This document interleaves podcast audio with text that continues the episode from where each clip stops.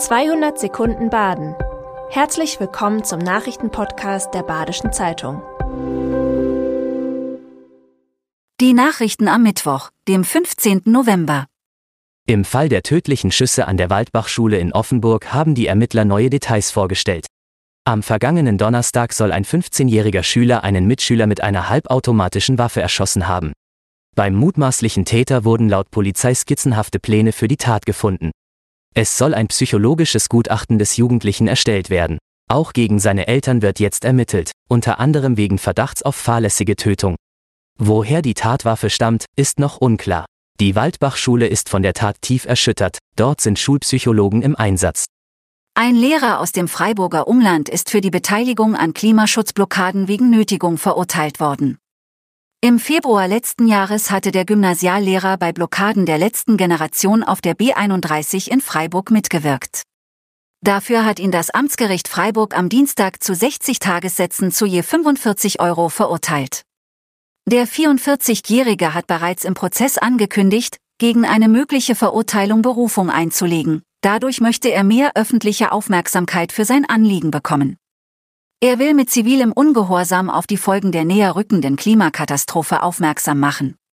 Am Donnerstag in einer Woche beginnt die Jubiläumsausgabe des Freiburger Weihnachtsmarkts. In den 50 Jahren seit seiner Entstehung ist der Markt zur größten Veranstaltung in der Stadt geworden. 1,2 Millionen Besucherinnen und Besucher aus der Region und weit darüber hinaus kamen im vergangenen Jahr. Mittlerweile ist der Weihnachtsmarkt deshalb auch ein Wirtschaftsfaktor für Freiburger Einzelhandel, Hotellerie und Gastronomie. Dieses Jahr wird er vom 23. November bis zum 23. Dezember geöffnet sein. An sieben Standorten in der Altstadt werden insgesamt 134 Stände aufgebaut. Zum Geburtstag gibt es unter anderem Jubiläumsglühweingläser zu kaufen. Acht ausgebüxte Wollschweine, darunter sieben Junge, haben am Wochenende kurzzeitig den Verkehr zwischen Au und Wittnau lahmgelegt. Sogar ein Polizeiwagen ist leicht beschädigt worden, denn die Muttersau hat versucht, auf seine Motorhaube zu klettern. Ein Video davon ist auf der Facebook-Seite der Freiburger Polizei zu sehen. Gemeinsam haben Polizisten und Feuerwehrleute die Tiere in Schach gehalten und nach ihrem Halter gesucht. Die Situation sei etwas heikel gewesen, berichten Sprecher, denn die Sau habe ihre Jungen beschützen wollen. Anscheinend waren die Schweine tagelang unterwegs, bevor ihr Halter aus dem Hexental sie schließlich abholte.